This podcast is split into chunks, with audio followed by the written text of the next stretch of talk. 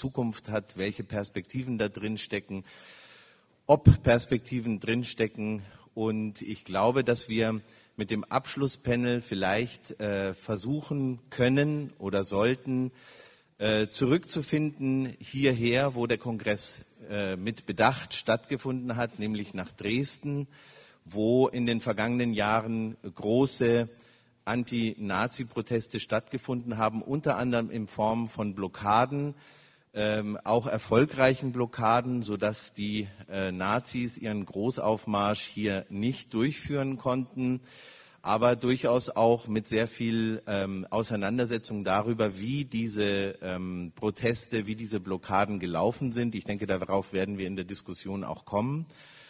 Und ich freue mich über unsere Gäste, möchte aber gar nicht tiefer darauf eingehen, sondern äh, Folgendes noch bekannt geben.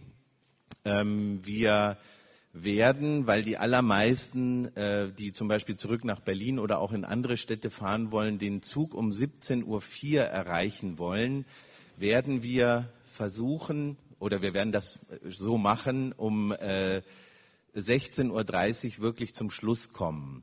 Und äh, die Empfehlung lautet dann äh, zügig wirklich zum Bahnhof zu gehen und nicht etwa auf den, auf den Bus hier vor der Tür zu warten, sondern diese paar Schritte zu gehen, um den Zug um 17.04 Uhr erreichen zu können. Also die Schlussworte, die großartig angekündigt sind im Programm, die lassen wir unter den Tisch fallen. Ich denke, dass die Schlussworte in, innerhalb dieses Panels, innerhalb der Diskussion, die jetzt stattfinden wird, äh, fallen werden. Ich wünsche euch äh, eine schöne Auseinandersetzung jetzt und einen schönen Abschluss auch des Kongresses. Schön, dass ihr da wart. Danke.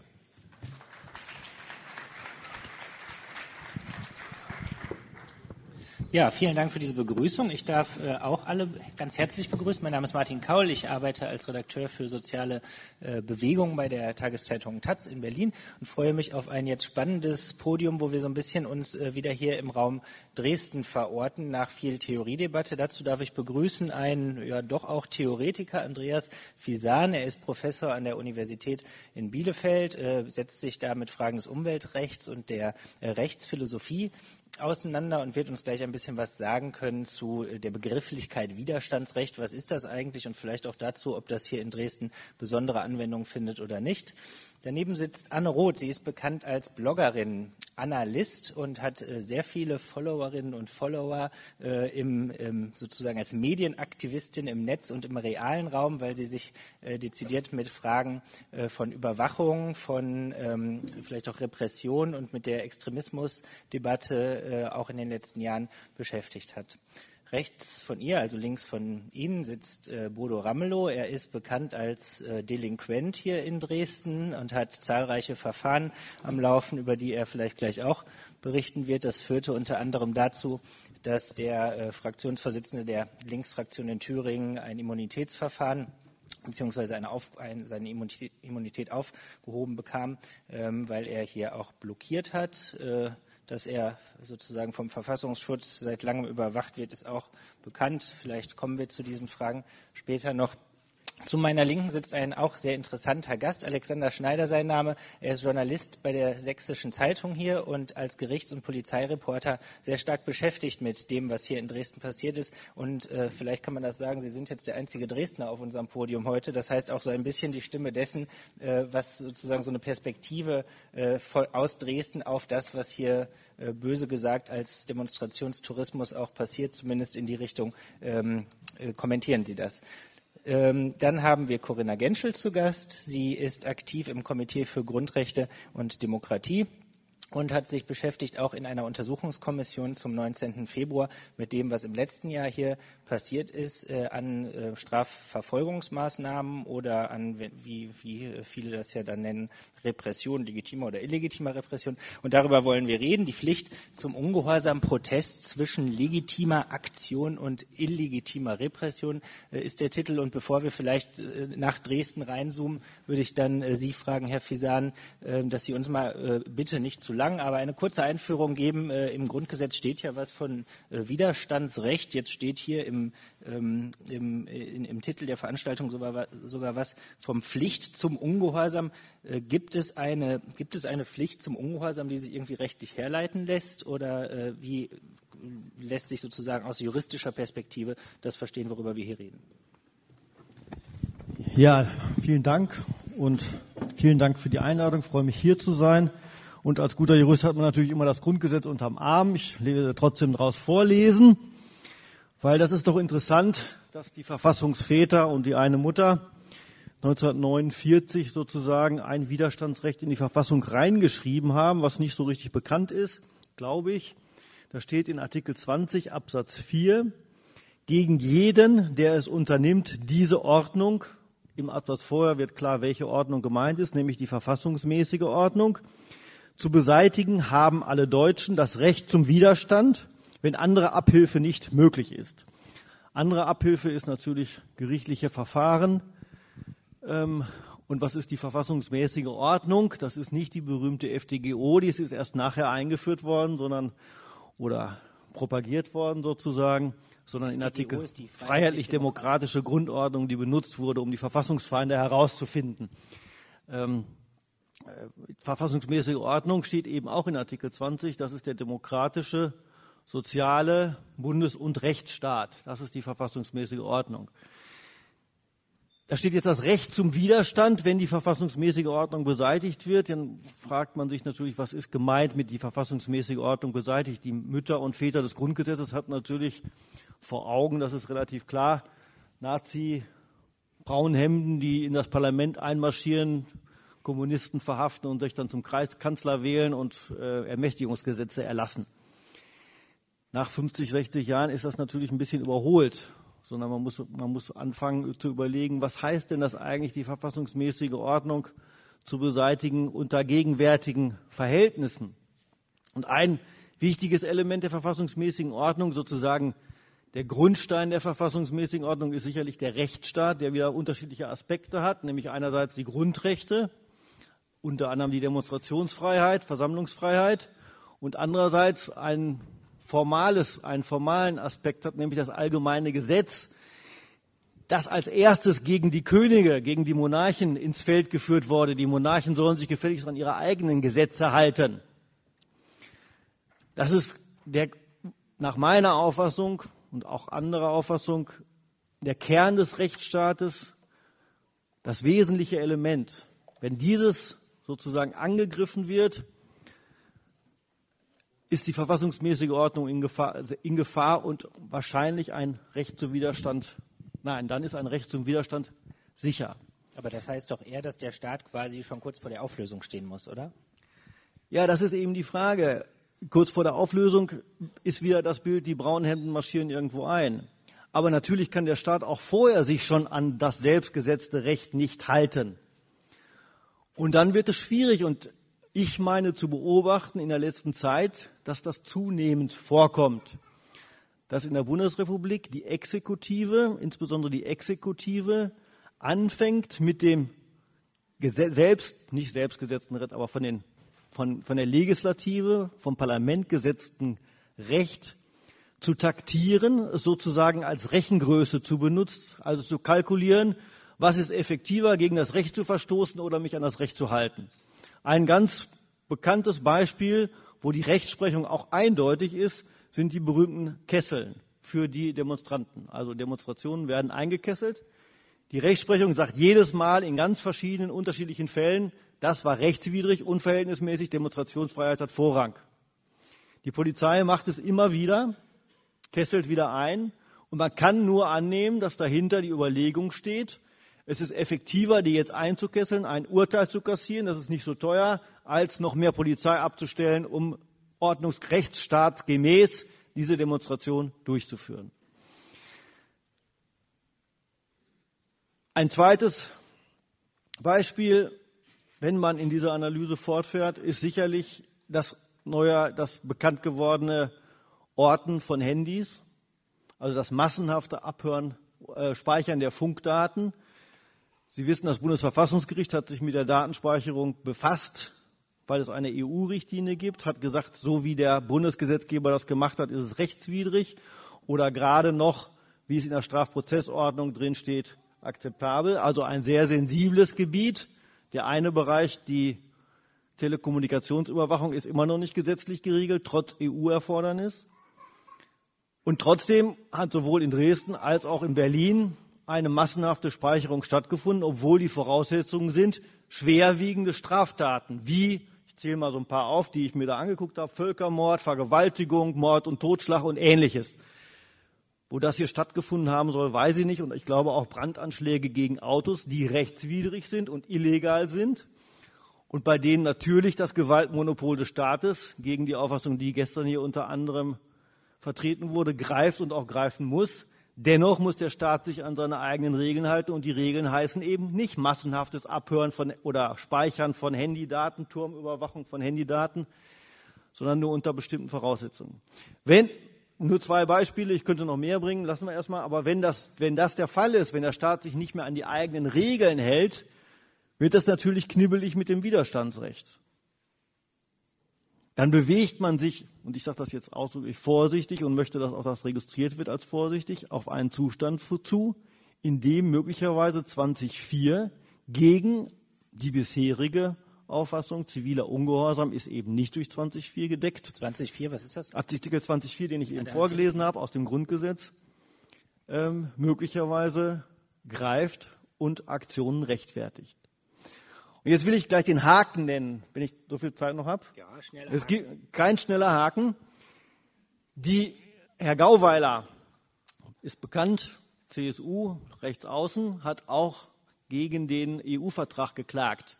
Sein Rechtsvertreter, Herr Schachtschneider, hat vor dem Bundesverfassungsgericht geltend gemacht, die Auflösung der Nation Deutschland, also nationalistische Argumentation, in die EU berechtigt zum Widerstand nach Artikel 20 Absatz 4. Also man muss die Haken mitdenken und das macht die Sache kompliziert. Aber ich bin ja auch nicht hier, damit wir es einfach denken, sondern damit wir differenziert denken. Das ja, vielen Dank dazu. Erstmal, Sie haben das ja sehr vorsichtig formuliert. Also wenn ich das jetzt mal als Journalist äh, etwas äh, zugespitzter formuliere, dann sagen Sie eigentlich, es gibt so eine Art äh, Einstiegsgefahr zur Abschaffung der freiheitlich-demokratischen Grundordnung durch die staatlichen Interventionen, äh, Institutionen selbst. Und da müssen wir uns jetzt Gedanken machen, äh, wie stark sozusagen zivilgesellschaftliche oder was auch immer für Interventionen, nicht staatliche Interventionen zu rechtfertigen sind. Wir lassen das vielleicht erstmal so im Raum stehen, kommen da sicher später nochmal zu. Ich will jetzt vielleicht mal bezogen bezogen auf die sächsische Situation. Corinna Genschel, Sie fragen, Sie haben sich das ja angeguckt, was aus Ihrer Perspektive am 19.02. schiefgegangen ist. Und äh, das Komitee für Grundrecht und Demokratie hat da ja auch schon einiges kritisiert. Äh, ist das denn so fatalistisch? Also wird hier gleich der ganze Rechtsstaat abgeschafft äh, in Sachsen? Was haben Sie da beobachtet? Vielleicht führen Sie mal so ein paar Argumente oder Beobachtungen aus Ihrer Perspektive auf. Ja, vielen Dank. Ähm Vielleicht auch mal eine kurze Vorbemerkung, wo ich mich Andreas Fissern anschließe, ist oder die Perspektive, aus der ich spreche, das Grundrechtekomitee ist sozusagen die, ähm, das zentrale Grundrecht, auf das wir uns beziehen, das Andreas eben auch ähm, schon angesprochen hat, das, äh, die Freiheit, die Versammlungsfreiheit. Das ist ein wichtiges Grundrecht, also die grundrechtlich verbürgte Freiheit von Bürgern und Bürgerinnen, ihre politische Meinung frei und unbegrenzt in öffentlichen Versammlungen zu äußern. Das finde ich erstmal einen ganz wichtigen Punkt. Der bezieht sich natürlich auch auf Dresden, aber auch auf viele andere Orte. Äh, Roland Roth hat gestern schon davon gesprochen, dass es, wenn man sich auf dieses Grundrecht, aber auf viele andere natürlich auch bezieht, dass es natürlich auch um Streit um Verfassungspositionen hier geht. Ich würde sozusagen ungern sozusagen zu dem Widerstandsrecht jetzt direkt was sagen, sondern einfach bei diesem Grundrecht und dem Streit darum bleiben. Äh, also Streit um Verfassungsposition ist auf der einen Seite natürlich, dass man sich auf einer juristischen Ebene auch mit Ver Verrechtlichung, also Versammlungsrecht und so weiter auseinandersetzen muss, ähm, aber auch mit verwaltungsrechtlichen und polizeilichen Konzeptionen, Rechtsprechung und Praktiken. Also ich führe das jetzt ein bisschen auf, weil das nachher sozusagen ein bisschen zu unserer die Begründung für unsere Schlussfolgerung oder eine unserer Thesen ist.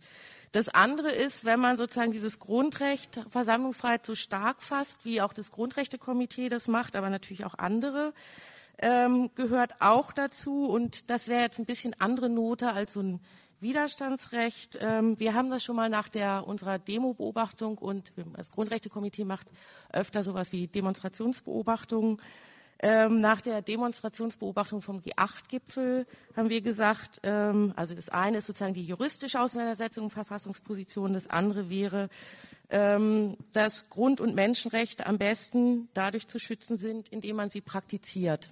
Das ist jetzt auch eine wichtige Bedeutung, weil sie sozusagen im Kontext von Dresden natürlich und zivilem Ungehorsam und dem, äh, was, ja nachher als, was nachher als Schlussfolgerung oder worüber wir noch diskutieren können, auch eine immense Bedeutung hat. Da braucht man meines Erachtens gar nicht das große, also wobei ich die finde das natürlich die Ausführung sehr interessant mit dem Widerstandsrecht, aber ich brauche für meine Argumentation oder wir gar nicht erst das Widerstandsrecht, sondern Grundrechte und Menschenrechte sind dadurch am besten zu schützen, indem man sie praktiziert.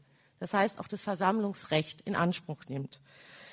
Ähm, kurz jetzt zu unserer Schlussfolgerung vielleicht auch noch ein, ein Wort zu dieser Untersuchungskommission.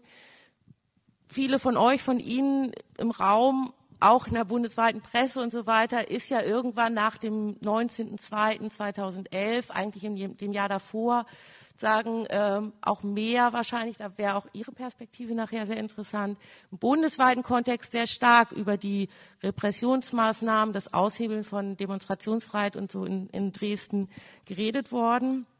Uns haben Akteure, uns, das Grundrechtekomitee, Akteure und Akteurinnen aus diesem ganzen Kontext, aus den Bündnissen, aber auch den politischen Parteien, äh, Kirchenvertretern, Vertreterinnen haben uns gebeten, letztes Jahr als Grundrechtekomitee zu unternehmen, eine Kommission zu schaffen und damit sozusagen auch die verschiedenen Maßnahmen, die Ermittlungsmaßnahmen ähm, und so weiter irgendwie zu bündeln, also ein bisschen zu analysieren und daraus sozusagen ein, ein gebündeltes Unternehmen zu machen. Wir werden am Donnerstag und Freitag diese Woche ähm, den Bericht vorstellen der Presse am Donnerstag in Berlin, am Freitag in Dresden. Das heißt, ich bin am Freitag auch wieder hier. Ich komme gleich zu unseren zwei.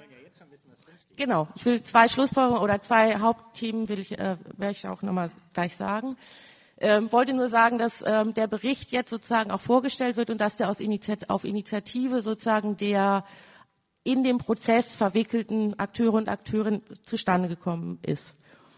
Bezogen auf das Versammlungsrecht oder die Freiheit, sich zu versammeln, öffentlich frei an Orten, die man auch selber wählen kann, müssen wir leider feststellen, ähm, aus all unseren Untersuchungen, da können wir nachher im Detail vielleicht auch nochmal drüber reden, dass das Recht auf Versammlungsfreiheit ausgehebelt worden ist, mit Füßen getreten wurde und im Grunde genommen, es gab es nicht. Und das hat, jetzt will ich nur zwei kurze Sachen sagen, das hat mit dem Trennungsgebot zu tun. Das war das Erste, dass durch das Trennungsgebot die Antifaschisten, Antifaschistinnen alle auf die ähm, Neustädter Seite, also die Nordseite der Norde, Norden ist das, glaube ich, von ähm, Dresden, die ähm, Nazis, Kameradschaften und so weiter auf die andere Seite der Elbe. Durch das Trennungsgebot wurden sozusagen Versammlungen geordet, verboten, weggeschoben, woanders hin. Also es gab sozusagen, das kann man erstens sagen, es gab ein innerstädtisches Versammlungsverbot sozusagen. Es gab kein Recht auf Versammlung. Durch, zweitens durch die Konstruktion von antifaschistischem Protest als Störung. Also die antifaschistischen äh, Protestierenden wurden als Störer und Störerinnen darin konstruiert. Ähm, haben sich viele andere Ermittlungen, Strafermittlungen abgeleitet, die wiederum andere Grundrechtseingriffe sozusagen ermöglicht haben, legitimiert haben. Das sind dann Ermittlungen, können wir nachher noch genauer kommen, nach dem Paragraphen 129, kriminelle Vereinigung, nach dem 125, schwerer Landfriedensbruch und Paragraph 21, das ist Störung einer Versammlung oder ähm, genau Störung einer Versammlung. Ähm, das heißt also nochmal zwei Sachen. Durch das Trennungsgebot primär, also das ist jetzt ein bisschen zugespitzt, aber das Trennungsgebot hat quasi das Recht auf Versammlungsfreiheit ausgehebelt. Die Konstruktion von Störern und Störerinnen hat andere, ähm, hat andere Grundrechtseingriffe, auf die dann ja auch Anne nachher zum Beispiel in der äh, FZ, also, ähm, Funkzellenabfrage noch eingehen wird, damit legitimiert und ermöglicht. Der dritte oder der zweite sozusagen Hauptpunkt unseres äh, Berichts ist aber auch zu sagen, wie ich vorhin, deswegen habe ich das den äh, vom G8 die Demo-Beobachtung nochmal zitiert. Man schützt am besten Grund- und Menschenrechte dadurch, dadurch, dass man sie praktiziert. Das muss man für Dresden auch sagen. Es gab sozusagen nicht nur eine Durchsetzung eines antifaschistischen, eines, eines ähm, einer Blockade sozusagen von Nazis, sondern es ist auch durch verschiedene kreative Aktionen, durch das massenhafte Auftreten von Menschen, auch in den Räumen, wo Versammlungen nicht vorgesehen waren, ist quasi mit diesen Mitteln auch das Grundrecht auf Versammlungsfreiheit dadurch geschützt worden, dass man es ausgeübt hat und Versammlungen durchgesetzt hat. Okay, das heißt, Sie sagen eigentlich, ne, der Applaus sei gegönnt. Ja. Äh, ich versuche noch mal für äh, mich als äh, Doofen zusammenzufassen die zwei Hauptpunkte. Sie sagen eigentlich, wir müssen uns gar nicht auf das Widerstandsrecht berufen, was wir aus der Verfassung herleiten, sondern wir müssen einfach dafür sorgen, dass unser Grundrecht auf Demonstrationsfreiheit geschützt bleibt. Und wenn es das nicht wird, dann nehmen wir es uns. Übersetzt, so habe ich Sie verstanden. Ähm, wir reden darüber gleich noch genauer. Ich möchte ganz gerne Anne Roth mal fragen. Sie haben das Ganze ja eher aus, von außerhalb betrachtet, wie ich tendenziell eher auch. Also Sie wohnen in Berlin, haben sich das angeguckt. Ich weiß gar nicht, ob sie überhaupt bei den Demonstrationen hier waren und haben aber auch zu kritischen Urteilen gefunden. Ähm, ich überspitze das jetzt fatalistisch, ohne Ihnen das in den Mund zu legen. Äh, hier in Sachsen geht demnächst die Demokratie zu Ende, wenn sie nicht schon zu Ende gegangen äh, ist. Was führt Sie denn dazu, sozusagen so harte Urteile zu fällen? Na, ich würde sagen, dass in Sachsen auf jeden Fall ähm, halbwegs positiv formuliert, extrem kreativ mit äh, der Vorstellung von Demokratie und Rechtsstaat umgegangen wird von Seiten jetzt der sächsischen Regierung und Polizei. Ähm, das ist im letzten Jahr äh, nach den Demonstrationen im Februar besonders deutlich geworden. Ähm, ich beschäftige mich viel mit, mit Fragen eben von Kriminalisierung, äh, von Aktivismus, aber auch Überwachung. Das Thema Funkzellenabfrage und Auswertung äh, hat ja über Monate die Presse beschäftigt, ähm, viel Aufsehen erregt. Ähm, was mich dabei immer wieder frappiert hat, war sozusagen diese offenbar völlig unterschiedliche Wahrnehmung innerhalb Sachsens, wo immer wieder äh, das als quasi völlig normale Maßnahme und notwendig, um Gewalttäter ermitteln und, und bestrafen zu können, dargestellt wurde, während gewissermaßen der Rest der Republik entgeistert davor stand und äh, sich gefragt hat, was, was machen die da eigentlich, was geschieht hier eigentlich.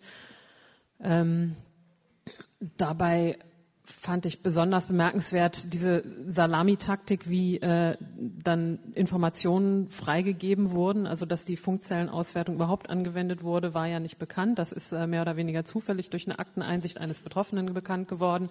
Das Ausmaß ist dann so nach und nach zugegeben worden. Äh, schließlich hat der Datenschutzbeauftragte einen ausführlichen Bericht darüber geschrieben und äh, der äh, wurde dann gewissermaßen auch noch öffentlich angegriffen als jemand, der die sächsische Regierung diffamiert.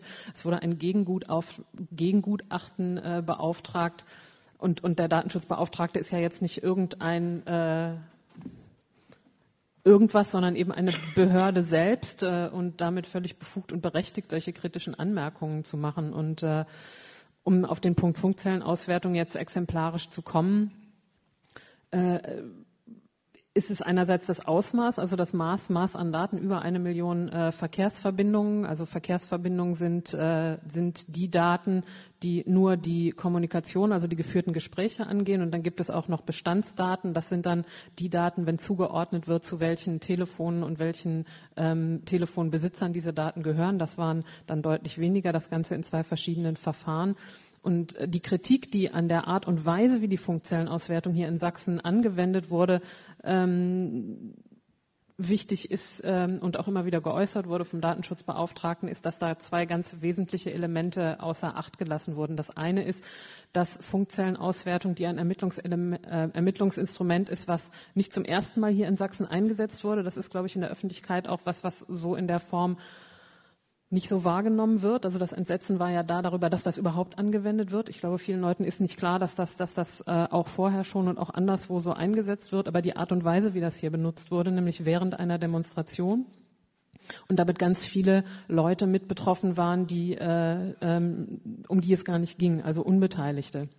Das Problem dabei ist, dass, äh, und das ist ganz klar in, in ähm, verschiedensten ähm, Entscheiden und, und auch äh, gesetzlich so festgelegt in der Strafprozessordnung, dass, äh, dass die Funkzellenauswertung, das ist ja eben auch schon gesagt worden, nur ganz ausgewählt eingesetzt werden darf nur dann, wenn nicht zu viele Unbeteiligte betroffen sind. Das ist ganz klar geregelt und das ist hier in Sachsen völlig missachtet worden. Das ist, ähm, das ist der eine Punkt und auch nur dann, wenn das, was da ermittelt werden soll, nicht anders festgestellt werden kann. Und das finde ich auch sehr offensichtlich äh, ganz bizarr, denn es ging darum, Leute äh, zu überwachen in dem Fall, ähm, in einer Situation, wo ja tausende Polizisten vor Ort waren. Da ging es um ähm, Einerseits äh, die Bildung einer kriminellen Vereinigung, also nach Paragraph 129 wurde ermittelt und auf der anderen Seite äh, gibt es eine andere Ermittlung, wo es darum geht, eben ähm, Gewalttäter während der Demonstration festzustellen. Ähm, den Aspekt, inwieweit jetzt also Blockaden an sich äh,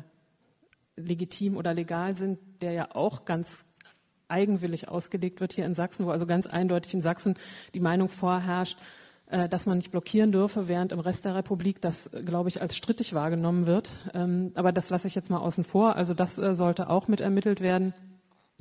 Und äh, es hat mir bisher noch niemand erklären können, warum die ganze Polizei auf der Straße nicht in der Lage war, äh, hier Ermittlungen zu führen, ohne dabei Funkzellen auszuwerten. Also das sind die beiden Punkte, die auch der Datenschutzbeauftragte moniert hat äh, und, und die, die in dem Fall wirklich ganz besonders speziell sind. Es geht ja im Moment gerade der Fall Berlin durch die Presse, wo auch wieder große Aufregung, äh, vier Millionen Verkehrsdaten, die in Berlin festgestellt wurden. Aber Berlin ist ähm, so kritisch ich dieser ganzen Sache gegenüberstehe, ein ganz anderer Fall. Da geht es nicht um Versammlungen, ähm, da geht es nicht um, um eine entsprechend große Menge von Menschen, die damit überwacht wurden. Das soll das nicht schmälern, aber das ist sozusagen wirklich was anderes. Es wird, glaube ich, in der nächsten Zeit noch rauskommen, zur großen Verblüffung der Öffentlichkeit, dass das häufig eingesetzt wird und dass man das aber sozusagen ein bisschen differenzieren muss und dass Sachsen insofern sehr speziell ist, weil so viele Unbeteiligte mit betroffen waren.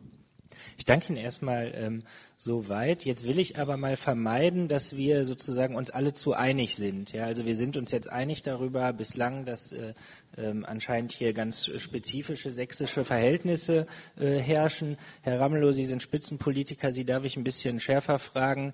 Ähm, Sie sind ja hier, ich hatte das schon so ein bisschen spöttisch äh, angedeutet, schon auch als Delinquent sozusagen aktenkundig geworden. Wie viele Verfahren haben Sie gerade am Laufen? Ich äh, müsste überschlägig äh, schätzen, ich glaube 10 bis 15. 15. Jetzt, Aber da sind jetzt einige jetzt Dresdner mit dabei. Nein, das meiste dreht sich ja um den Verfassungsschutz ja. und um die Offenlegung meiner Verfassungsschutzakten. Also da gibt es einfach eine ganze Reihe von prozessualen Notwendigkeiten, Nebenverfahren zu führen, weil ich kämpfe ja gegen eine geschwärzte Akte und ich möchte ja nun gerne wissen, was da geschwärzt mhm. worden ist. Und ich grüße von hier aus die Kölner Mitarbeiter, die sich seit 30 Jahren nun vorbildlich um mich kümmern. Wir wollen, ja. Wir wollen, auch wenn das ein natürlich anderer interessanter und gerade sehr aktueller Aspekt ist, die Frage Verfassungsschutz und Linkspartei, das vielleicht heute mal außen vor lassen, aber uns mal um die Frage Dresden kümmern. Da gibt es den konkreten Fall, dass Ihre Immunität aufgehoben wurde. Gegen Sie liegt ein Strafantrag oder Verfahren oder wie das heißt vor, ein Strafbefehl, ähm, weil Sie eine, äh, weil Sie die ähm, im Jahr 2010 war das, glaube ich, äh, die, äh, die Demonstration äh, blockiert haben, haben sollen, haben mit einer öffentlichen Fraktion Fraktionssitzung. Und jetzt frage ich mal, ähm, man ist sich eigentlich einig, Dresden nazifrei blockiert, Dresden nazifrei geht über Grenzen, Dresden nazifrei hält sich nicht an die hier vorhandene sozusagen Rechtsauslegung, äh, was mit dem Demonstra oder was im Rahmen des Demonstrationsrechts gedeckt ist und man geht bewusst eine Grenze weiter, hat man anschließend das Recht darüber zu jammern, dass man dann auch mit den Konsequenzen äh, zu leben hat, die daraus folgen? Also mich haben Sie noch nicht jammern gehört sondern äh, diesen Kampf führe ich mit äh, erhobenem äh, Haupt äh, und wundere mich äh, über die Schriftsätze des Gerichtes und der Staatsanwaltschaft und vor allen Dingen der zuständigen Polizei in äh, Sachsen, die heißt Polizei für Kriegsverbrechen, also die Abteilung, die meinen Fall bearbeitet. Ähm, Stimmt das? Ist das, das stimmt, ja, es ist kein Scherz. Also die hat noch ein paar andere Titel, aber den mit den Kriegs Kriegsverbrechen konnte ich mir merken. Ist die in den ähm, 30er Jahren ge nee. Ja, also ich weiß nicht, ob ich vielleicht eine Majestätsbeleidigung in Sachsen begangen habe, vielleicht den großen König oder Kurfürst oder sonst wem beleidigt habe, aber ich meine, ich bin einfach 2010 ähm, zu einer Solidaritätsaktion hier gewesen. Und ähm, ich finde, es war notwendig, dass wir 2010 zur Solidaritätsaktion hergekommen sind. Ähm, und wenn es daraus Konsequenzen gibt, muss ich die auch tragen. Das ist nicht mein Problem. Äh, ich bin auch ganz sozusagen auch äh, äh, gewillt, die Diskussion zu führen, ob es überhaupt richtig ist, dass wir immer sozusagen an Orte fahren, wo die Nazis aufmarschieren und meinen, als Anreisende aus Thüringen oder sonst wo sozusagen da Paroli zu bieten. Also ich habe da eine differenzierte Auffassung, weil ich denke, und mein Traum ist einfach, dass in Dresden wirklich an diesem Tag 10.000 Bürger selber auf die Straße gehen und dann gar kein Platz mehr für die Nazis ist. Das wäre der schönste Tag meines Lebens. Und wenn wir in Erfurt unsers machen und die Dresdner ihrs und äh, jeder an seinem Platz, wäre das wirklich für mich der Traum, an dem ich, von dem ich immer noch äh, geprägt bin. Trotzdem ist es so, wenn eben unsere Nazis hier auch anreisen und 2010 bleibt in Erinnerung 2009 und 2009 war ich nicht hier. Und 2009 sind die abreisenden äh, Demonstranten in Thüringen fast totgeschlagen worden und die Polizei hat nichts gemacht.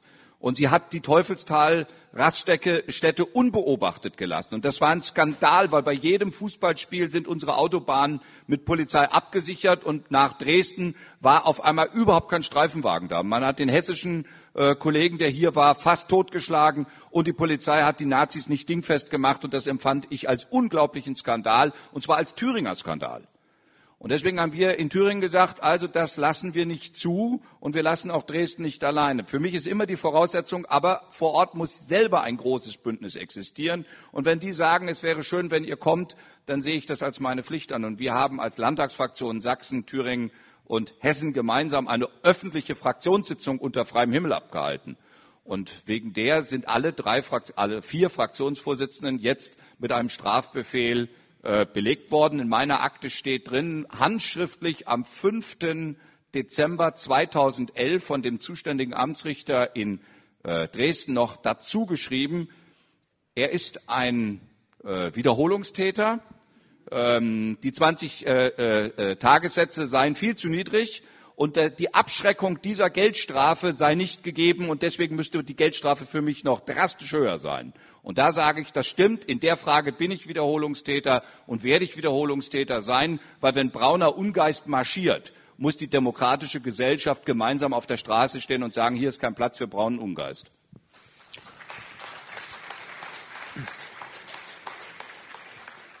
Vielen Dank dafür. Ich habe noch mal eine Rückfrage, die ich auch gerne an Sie richten würde.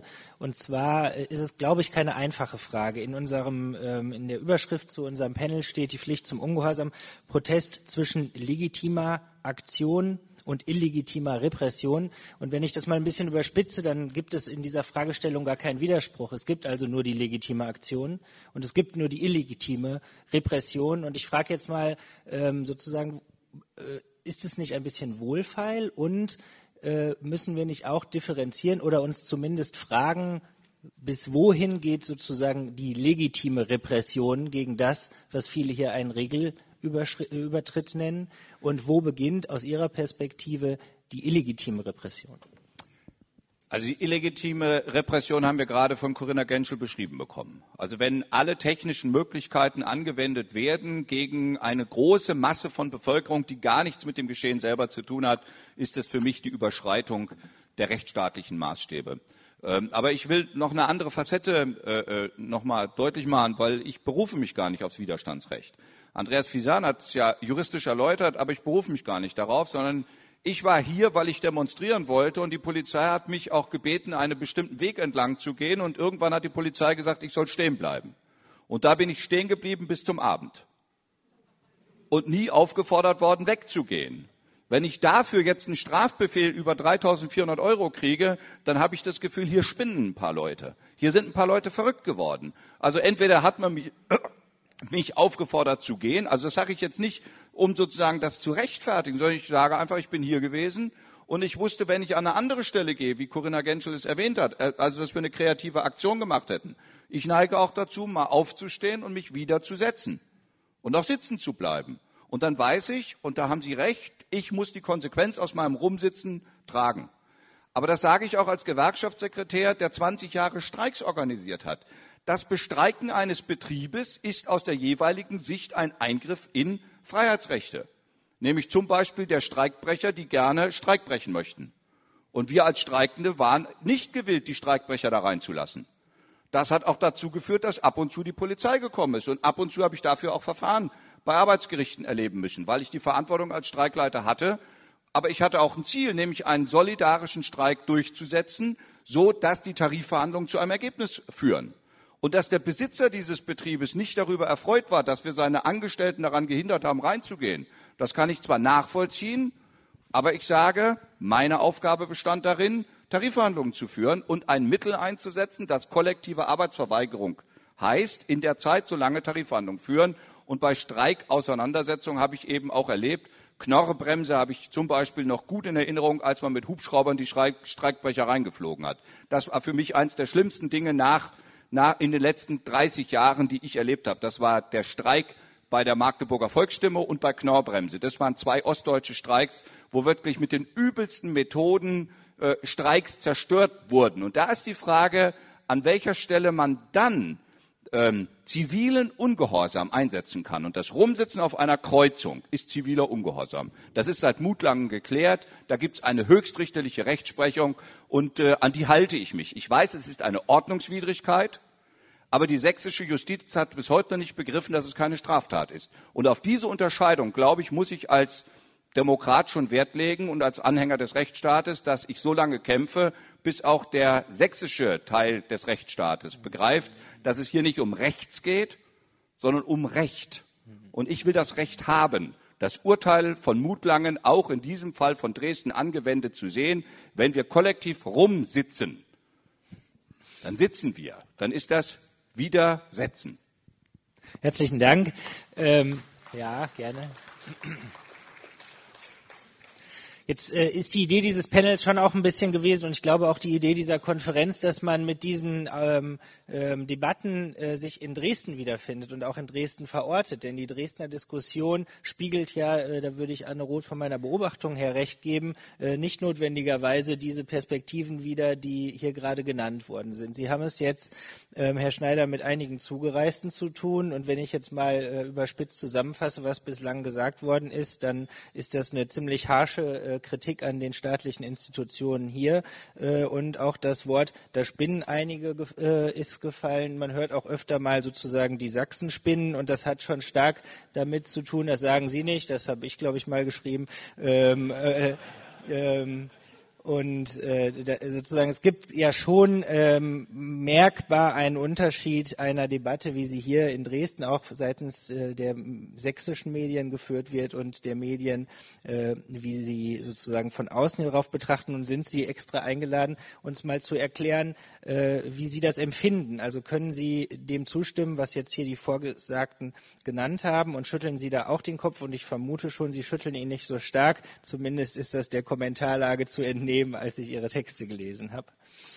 Und äh, vielleicht, wenn ich mir diese eine Anmerkung noch äh, erlauben darf, ich habe heute Morgen ein bisschen nach Ihrem Namen gegoogelt und ähm, ich habe, ähm, da ist äh, nachvollziehbar, äh, dass Herr Schneider äh, in einigen Antifa-Blogs auch sehr stark persönlich angegangen wird für seine Haltung, die er in Kommentaren vertreten hat. Und also ich fände es ist eine große Geste, auch hier mit einem Applaus zu würdigen, dass Herr Schneider sich dieser Auseinandersetzung auch stellt und hier ist, um mit uns darüber zu reden, denn das äh, führt, glaube ich, zu was.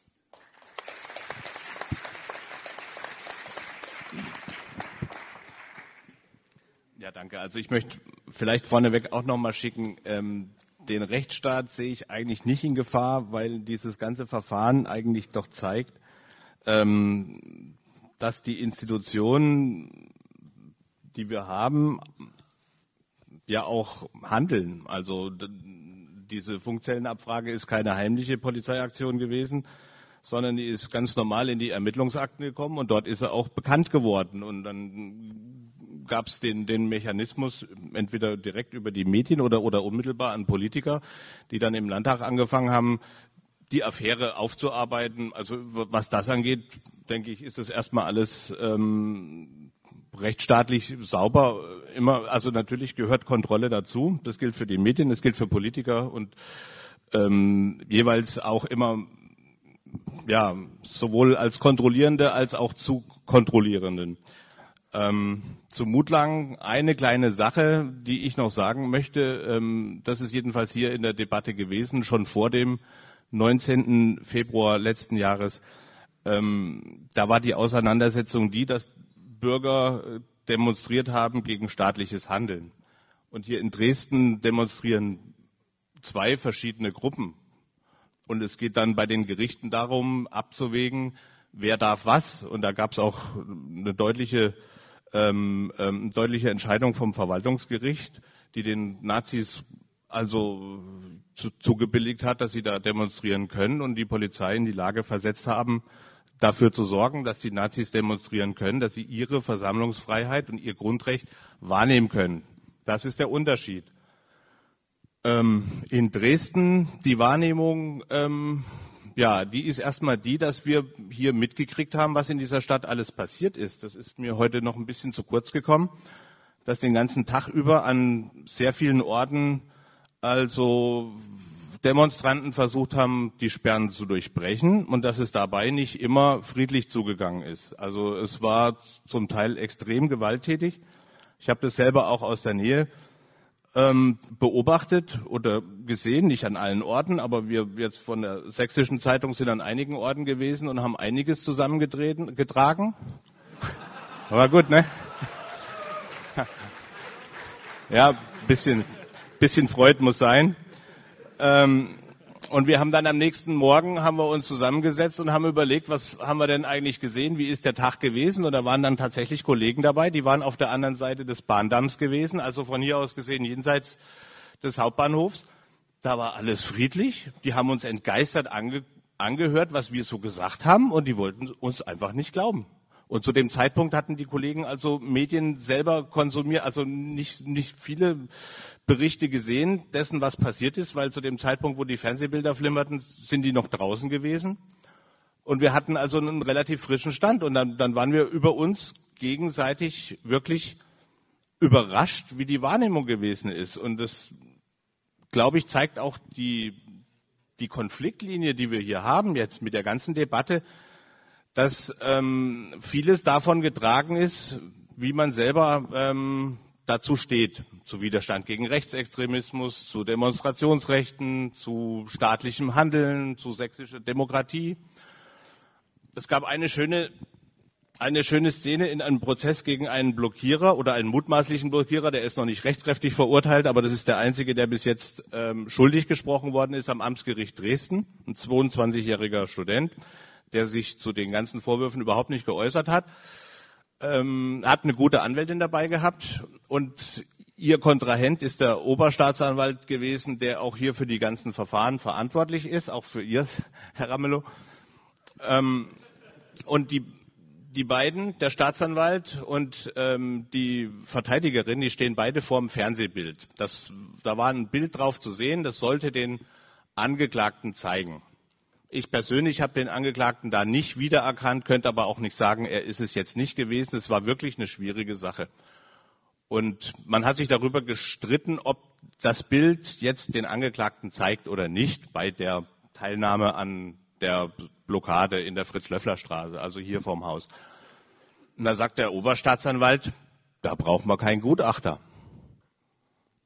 Und ähm, die Verteidigerin ganz überrascht, verdutzt, sagt, ja, so sehe ich es auch, da braucht man keinen Gutachter. Und die gucken dieses Bild an, beide haben dieselbe, sagen denselben Satz, aber haben eine völlig andere Sache im Kopf. Weil der Staatsanwalt eben überzeugt war, das Bild kann ja nur den Angeklagten zeigen und die Verteidigerin selbstverständlich der Meinung war, niemals.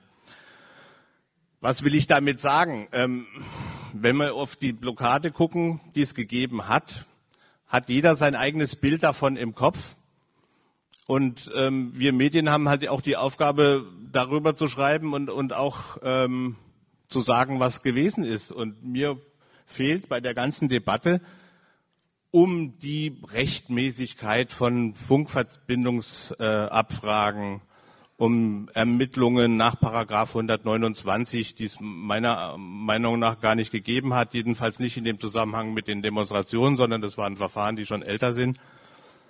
Ähm, mir fehlt jedenfalls ähm, ja auch die Wahrnehmung dessen, was hier passiert ist. Also 130 verletzte Polizisten ist die Zahl, die die Polizei nennt. Die Gegendemonstranten nennen auch Zahlen von über 200 zum Teil schwer verletzten Teilnehmern, von wem auch immer, also auch von, von Polizisten möglicherweise, auch von anderen. Es gab Konfrontationen unmittelbar zwischen ähm, Rechtsextremisten und Hausbewohnern zum Beispiel. Also dieser Aspekt, der fehlt mir einfach. dann redet man über Funkzellenabfragen und Demonstrationsteilnehmer. Man hat gerade das Gefühl, das ist alles so friedlich gewesen. Es ist eben nicht so friedlich gewesen. Und das, ich glaube, das ist auch zumindest beim Großteil der Dresdner, jedenfalls an Reaktionen, die ich bekommen habe über E-Mails, über Anrufe, gerade in den Tagen danach, ähm, haben das sehr viele thematisiert. Aber das hat sich dann auch ver, verflüchtigt dadurch, dass die, dass der Konflikt dann halt auch ins Parlament getragen worden ist, dass es jetzt wieder eine, eine politische Diskussion ist im sächsischen Landtag, dass ähm, die Staatsanwaltschaften praktisch permanent unter Druck sind, unter Beobachtung des Parlaments stehen und jede einzelne, jeder einzelne Schritt, jede Durchsuchung ähm, führt dann immer gleich zu Reaktionen ähm, auf der Landtagsebene. Ja, das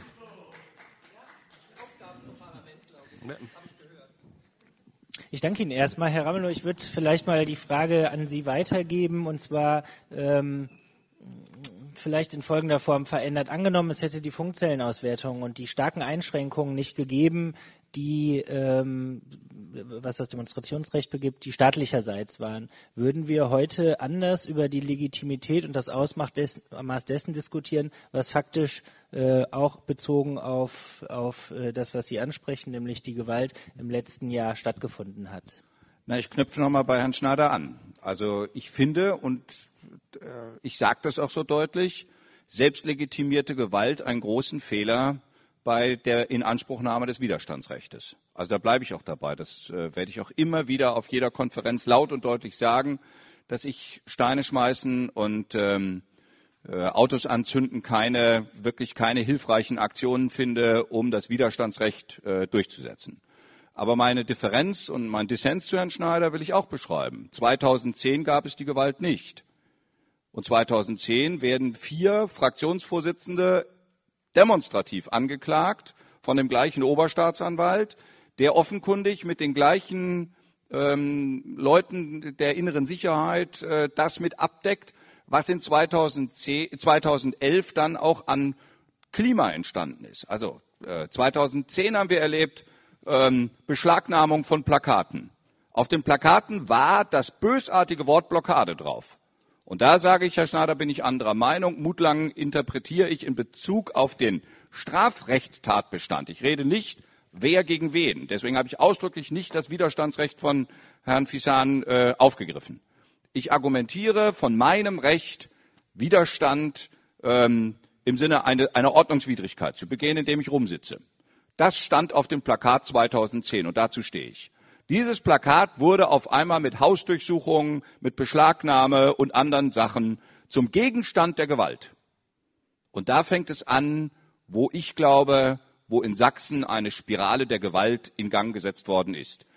Ich bleib dabei, ja, bevor er, bevor er zu früh klatscht, ich bleib dabei, aussteigende Demonstranten, egal wo sie herkamen, die ja aussteigen, als allererstes äh, sich mit der Polizei anlegen, finde ich auch nicht hilfreich. Hat es in, im Jahr 2011 auch gegeben. Äh, insoweit muss man den Teil von Gewalt und De äh, Eskalation und Deeskalation sehen. Aber wo ich wieder anderer Meinung bin, das ist der 129. Der geht ja gegen meine Kollegin Katharina König. Unter Umgehung ihres Immunitätsrechts wird gegen ihren Vater das 129er Verfahren eröffnet. Und anschließend erleben wir bei Einsichtnahme in die Akten, also der, der Ermittlungsakten, dass es eigentlich um die Tochter geht. Da wird das um Immunitätsrecht einer Thüringer Landtagsabgeordneten äh, verletzt. Und da sage ich mal, wer eine solche Logik drauf hat, also wer 2010 gegen vier Fraktionsvorsitzende vorgeht, äh, demonstrativ und schreibt auch, was machen wir? Alle anderen sind eingestellt worden. Alle, die mit uns zusammen dort waren und die alle Ermittlungsverfahren hatten, also äh, Kollegen von mir, äh, Landesvorsitzende und, und, und. Alle eingestellt worden. Bei Knut Korschewski, dem Landesvorsitzenden von Thüringen, steht im Einstellungsbeschluss drin, er hätte einen moralisch höher stehenden Anspruch für sich geltend gemacht. Für mich als sein Fraktionsvorsitzenden gilt offenkundig der moralisch höhere Anspruch nicht. Und das finde ich Irrsinn.